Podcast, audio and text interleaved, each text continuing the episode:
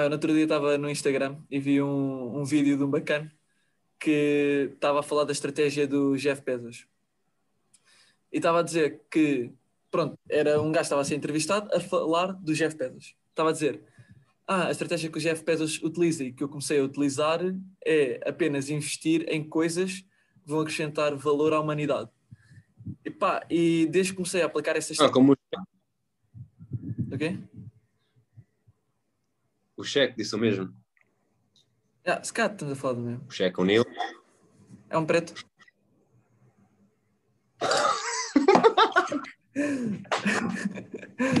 Pá, eu- Mano, é o, é o jogador de basquete. Mas é, Oh, mano. É o cheque. eu ouvi disso de um preto, pá. Tu vai não vai ser nada. Quando ele chegar a Lisboa, vai estar a passar armado, mas não vai ser nada. Ah, vais, vais. Então, se calhar estamos a falar da mesma pessoa. Sim, estamos, ok, não interessa, passa à frente. Yeah, o gajo a dizer que, ahm, que o investimento, que os investimentos dele quadriplicaram desde que começou a aplicar essa estratégia de realmente investir ah, em, em coisas que vão ah, ajudar e dar valor à humanidade. Ah, eu fiquei a, pensar assim um bocado sobre isso, tipo, yeah, realmente que empresas é que estão a dar valor? Está a dar tipo, epá, se calhar empresas de exploração espacial, empresas tipo para acabar com a fome, empresas ecológicas, cenas assim. Mas depois é que eu me lembrei, tipo, da, da blockchain e das criptomoedas. Tipo, de certo modo, a, a maioria, vá, não vou dizer a maioria dos projetos, mas uma boa parte dos projetos que estão pelo menos no top 50, o objetivo realmente é melhorar e darem valor à humanidade. Ah, então, já, tipo, comecei a pensar nisso e acho que podíamos falar sobre isso, tipo, quais são os projetos que achamos realmente estão a dar valor e porque é que também nós investimos em certos projetos. Mas porque isso também é, é- é- Eu acho que isso é um bocado subjetivo. É, não subjetivo, mas se calhar não tão aplicável na prática, ou pelo menos não em pequenos projetos. Imagina, ah, vamos supor uh, o Shark Tank, por exemplo, não é? um exemplo. Há muitos daqueles projetos que são revolucionários na teoria, que depois vão, vai ser aplicado na prática e nem sequer lhes tocam. E foi um investimento para o lixo. Yeah. Não sei, acho eu. uh, qual é foi o último grande investimento que revolucionou a humanidade? Que foi assim uma coisa completamente parva. Telemóveis. Yeah, uh, smartphones, yeah. Apple.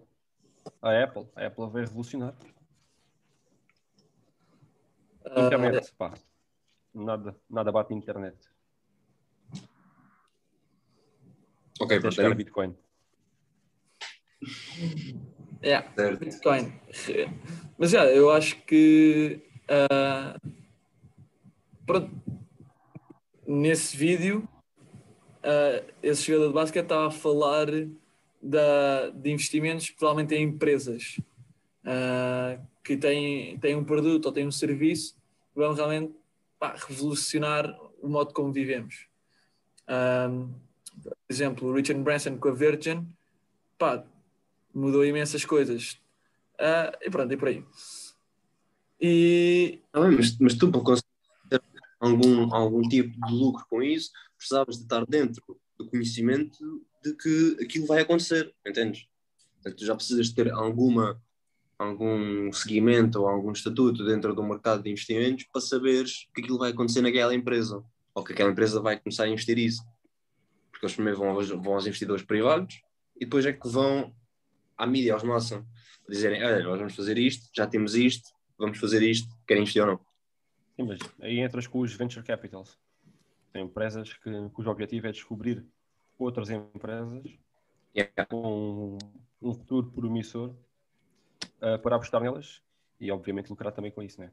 Sim, é isso que eu estou a dizer. Mas eu, eu acho que isso, para, para um, um investidor que está a começar, acho que isso não faz lá muito sentido.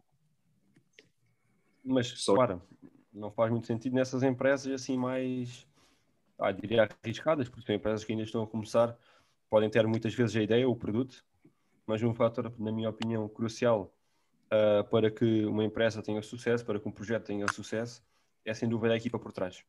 Portanto, tu até podes ter a melhor, a melhor ideia de sempre, uh, o melhor produto de sempre, mas se não tiveres uma equipa que seja capaz de entregar aquilo que foi prometido, de lutar, de trabalhar, de ter uma boa ética, ética de trabalho e apresentar resultados, que é o que se quer, tu não vais, não vais conseguir que esse produto seja assim tão revolucionário. Uma coisa é teres ideia, outra coisa é metê-la em prática. Mas isso vai de volta àquilo que eu disse, que uma pessoa que esteja a começar no mercado né, de, de, investimentos ou o que é que seja, não vai conseguir saber isso. Não tem como saber isso. Exato, mas aí entra um tipo de projetos cripto, são projetos que eu diria que a barreira de entrada é muito mais baixa e acho que qualquer pessoa, aliás, eu tenho a certeza que qualquer pessoa hoje em dia consegue ter acesso a, a produtos criptos, conseguem criar uma carteira, conseguem depositar dinheiro, etc. Ah, sem dúvida. Cada vez mais. Yeah, cada vez mais está mais fácil. Portanto, Pai, não digo, não digo qualquer pessoa. Entrada.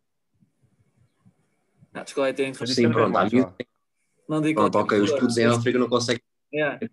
China. Não, oh, oh, já malta em África não vinhas com essa da África, porque cada vez mais há muitos projetos cripto que estão a entrar uh, na África, Nigéria, pá, países assim, estás a ver, que um, querem mesmo dar-lhes a possibilidade de eles terem acesso a produtos querem. financeiros, um banco, etc. Querem dar. Querem dar. Querem e estão a dar. É um processo lento, é um processo que não acontece do dia para a noite, uh, mas acho que é um caminho certo. É um caminho certo. Claro, mas até chegar lá ah, eu estou com o Salles porque. Exato, ok. Eu estou com o Salles porque. Diz? Dois terços da população não, não, não tem conta bancária. Tipo, e para criares conta na Binance, uh, tipo numa, numa corretora de criptos, tens que ter uh, o cartão de cidadão ou um comprovativo de identidade e o comprovativo de morada. Pá, e à volta terços. Pá, então, eu já nem estava a entrar por aí. Não, não tem. Não vou entrar por aí. Para. Olha, é só olhares para mais recente o país, El Salvador.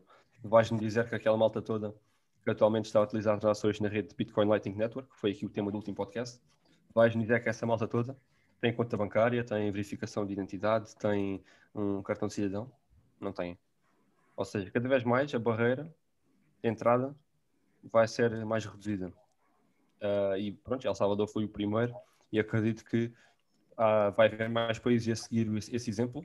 Vai haver mais uh, apps, mais plataformas que incluam mais uma população mais abrangente, como por exemplo a Malta da África, a Malta de, sei lá, Índia, países assim que têm uma dificuldade em entrar. Desculpa, isto, isto pode ignorante, mas isso é possível sequer? ter, teres uma conta criada na Binance ou numa blockchain em que não tenhas o, o, o teu, o, os teus dados de transferências bancárias ligados? Imagina, a parte mais difícil é tu converteres o fiat para cripto. Assim tu estás no, no mundo das criptos, consegues ter montes de plataformas uh, que são completamente anónimas, que não pedem nada, pedem tipo, sei lá, um username. Basta pensar tá. no MetaMask. Ok? A tua pergunta e aí até se calhar dou mais razão, é a barreira de entrada, conversão de fiat, moeda fiduciária, para criptomoedas. Aí sim, essa é a primeira barreira que é mais difícil para muitas pessoas. Como é que passas das tuas moedas euros, dólares, etc., para uh, Bitcoin, sei lá, Ethereum, etc.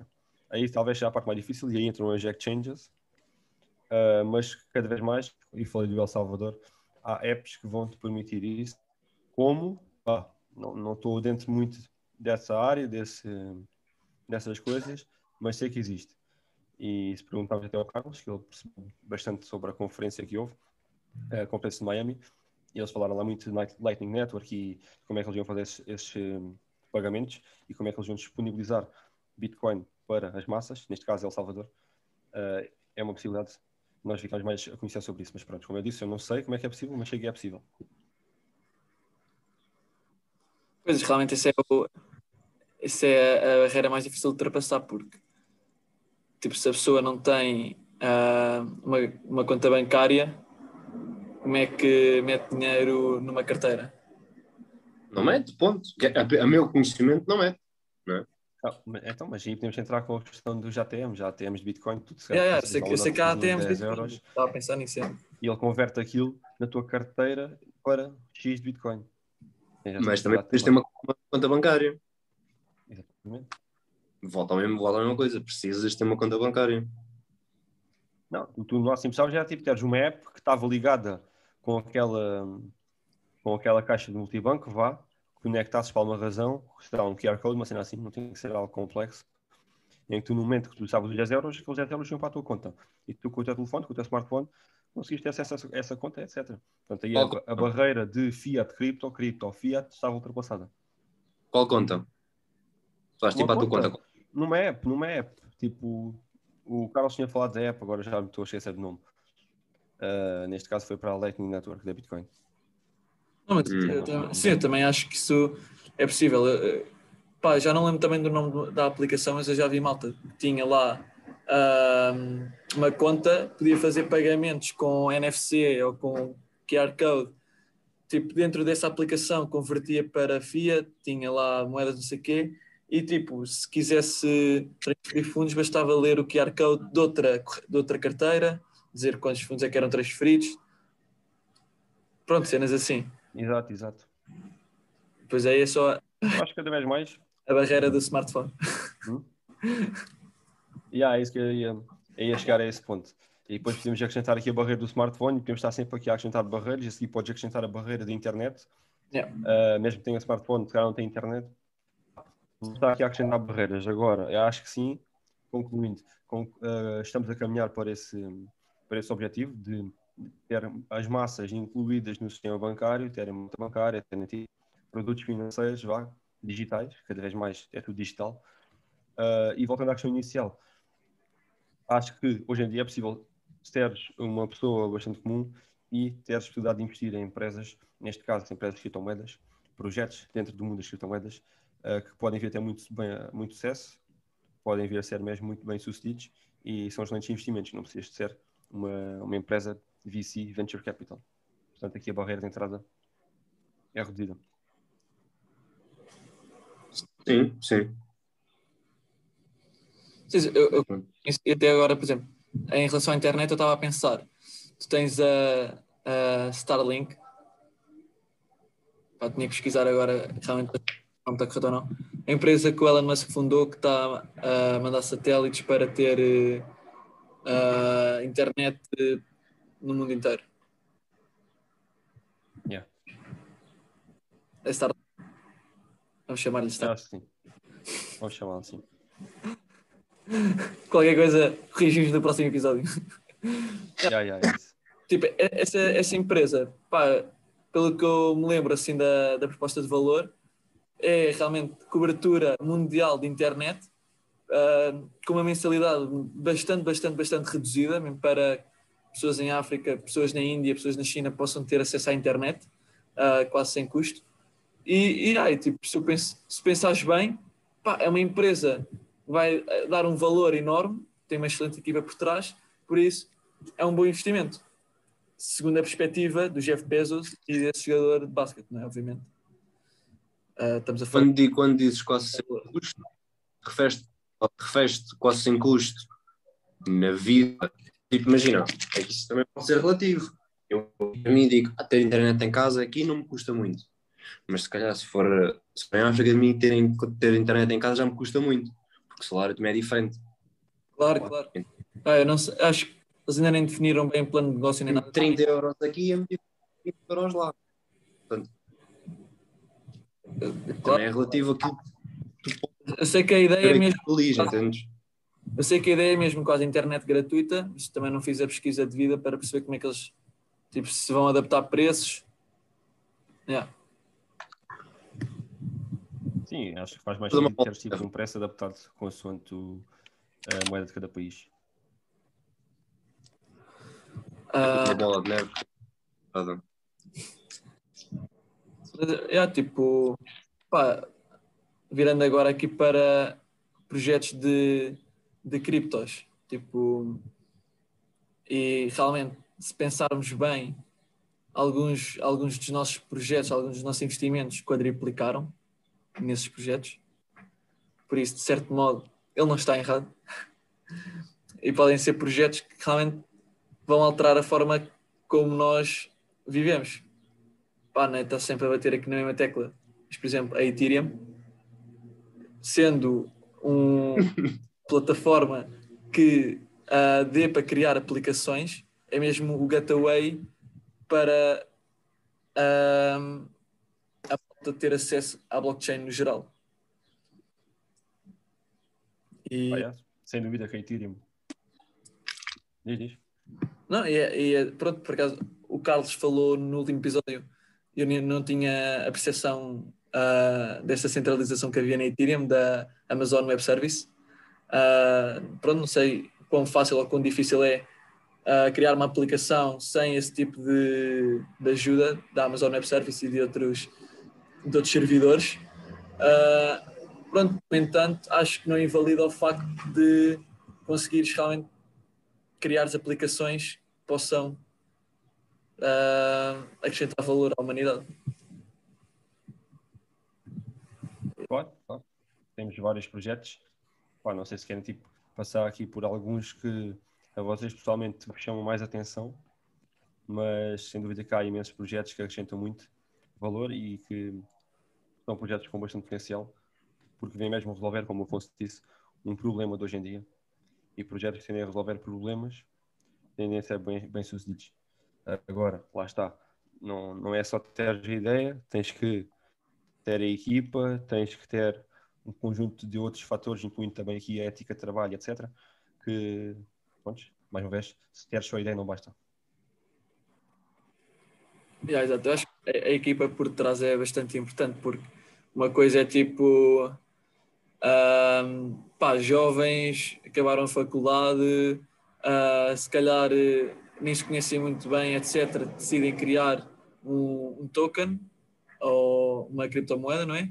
Outra coisa é tens um, um bacana que já tem 40 anos uh, ligado a sistemas informáticos, já programou, já, já tem background em criptografia e decide criar eh, uma, uma criptomoeda e se tem os, os contactos necessários para montar uh, uma equipa de topo, etc. Yeah, yeah, sem dúvida.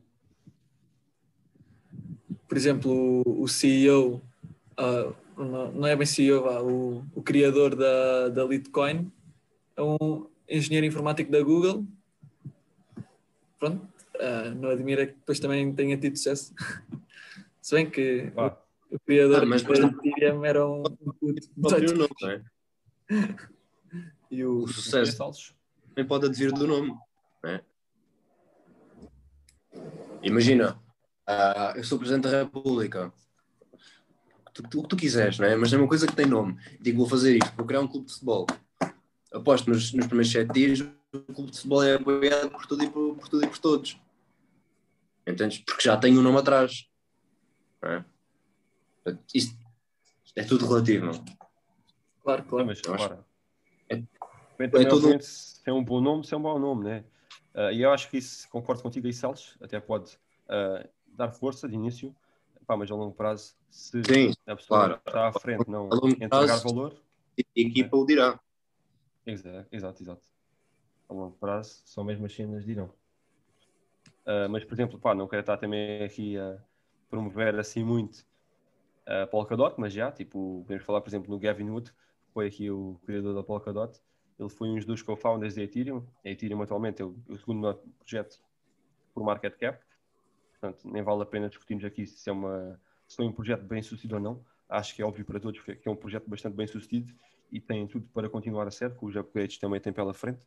Portanto, um, um dos criadores da Ethereum sair da Ethereum, uh, não vamos discutir o porquê, mas pronto, e começar aqui outro projeto que é a Polkadot, em que o tema principal é interoperability, isto traduz-se em interruptibilidade, Epá, eu não sei dizer bem. Consegues traduzir, Afonso? Uh, acho que não, mas fala aí do não, não tens que não consigo. Espera aí que eu vou.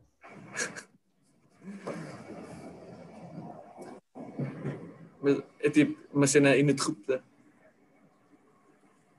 Yeah, yeah, exato. É, Basicamente, em português diz-se interoperabilidade. É basicamente, aqui uh, pelo Google, é a capacidade de um sistema de comunicar de forma transparente com outro sistema.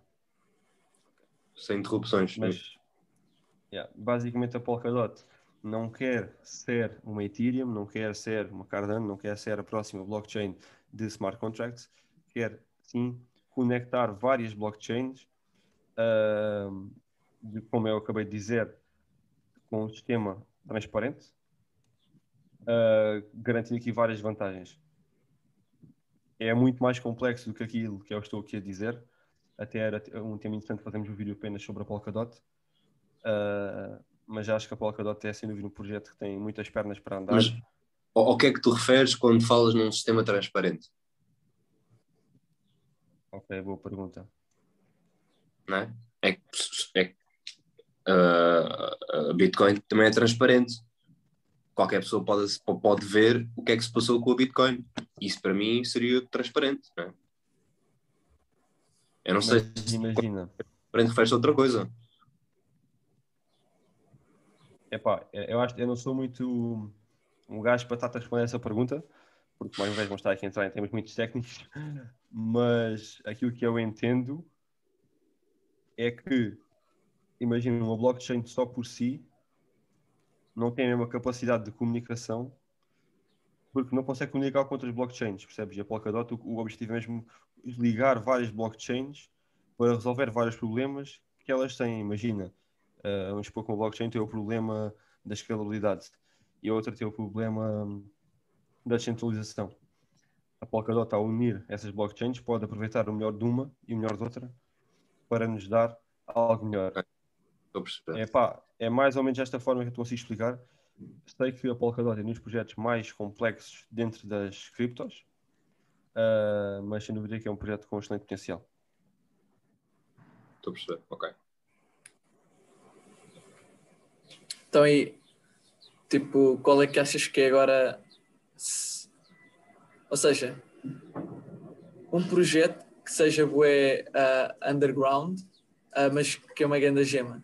Tipo, se descolar, Gem. vai dar bué valor.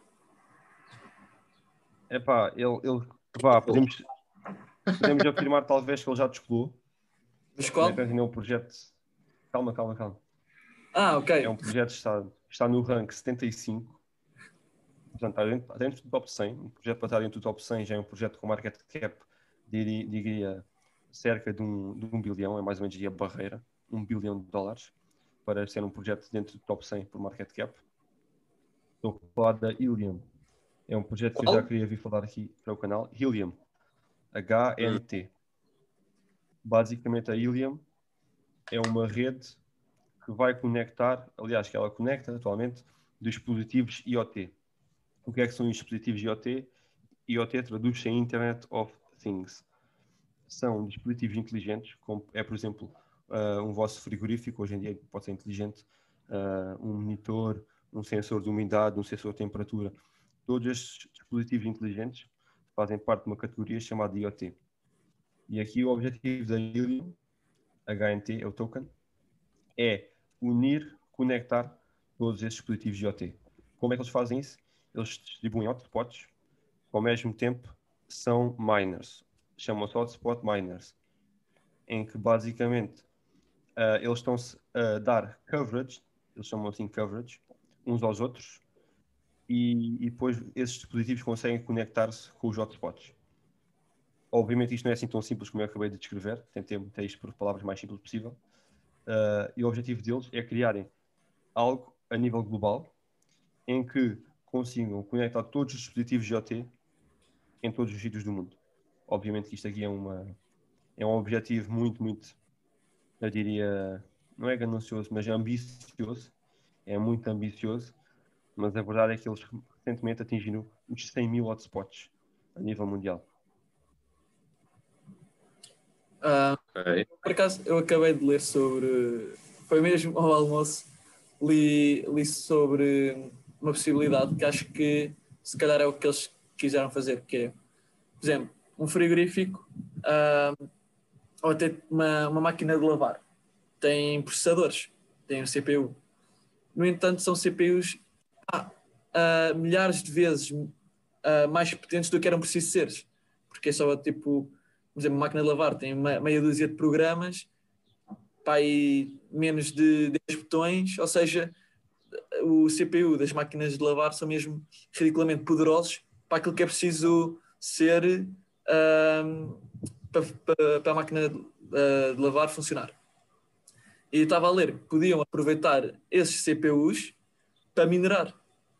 Tipo, podiam usar o poder de processamento de certos CPUs que não são utilizados, porque neste caso realmente a máquina de lavar é tão simples, mas tem um processador tão bom para o que é, uh, que não está a ser utilizado ao seu potencial.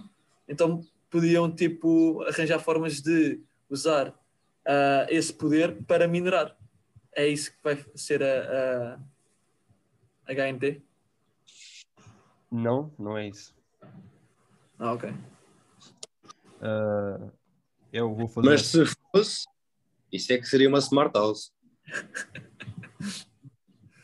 uh, epá, não vou estar a dar muitos detalhes, até porque o objetivo não era. O objetivo era fazer um vídeo surpresa. Não era surpresa, mas era fazer aqui um vídeo para o canal que está para sair brevemente, em que eu basicamente vou fazer aqui uma apresentação com PowerPoint, etc. Vou apresentar a Ilium, vou analisar imensos pontos, desde, desde a equipa, o objetivo do projeto, uh, como é que funcionam os hotspots, uh, qual é a vantagem de ter um hotspot, compensa ter um hotspot, uh, compensa comprar uma moeda da Ilium, qual o objetivo a longo prazo, análise técnica, tudo. Vou fazer tudo aqui ao pormenor. Olha, e vai ser um vídeo aqui especial no canal, portanto... Diz-nos só, antes de fazeres o vídeo, desculpa, diz-nos só antes de fazer o vídeo, para nós investirmos, para depois quando sair o vídeo, vai ser grande pump, de saber? Assim que sair o vídeo e saberem que o João Diogo investiu na Iliam, adeus! E depois dás o... Adeus! Yeah. Agora continua, desculpa Mas já, malta. Mas já, eu não vou, como disse, não vou alongar muito mais sobre a Ilium, porque até o objetivo não era esse. Mas pronto, tu tinhas metido uma moeda assim com um, um objetivo, vai, eu diria ambicioso, um objetivo ambicioso, mas que ainda fosse uma moeda de under the radar. A Ilium já não é bem under the radar, mas estamos aqui a falar de uma moeda uh, no rank 75, portanto ainda tem potencial para subir.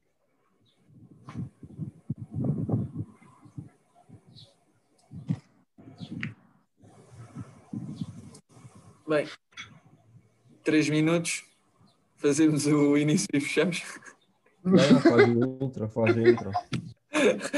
Agora, tu, já, tu já imaginaste mesmo? Tipo, isto estavas a dizer da máquina da louça. Tu, tu, já imaginaste o que é? Pões a máquina de louça a lavar, enquanto ela lava, também faz a merda do mining. Mano, isso seria qualquer coisa. Tipo, ah, vou pôr a louça a lavar enquanto isso, umas quantas yeah. shitcoins, está-se bem. Pagava, pagava tudo detergente e eletricidade.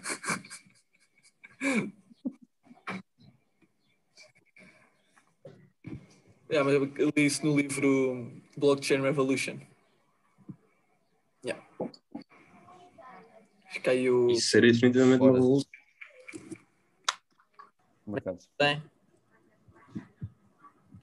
Bem, malta, foi mais um episódio aqui no nosso podcast. Espero que tenham gostado e até à próxima. Subscreva o canal.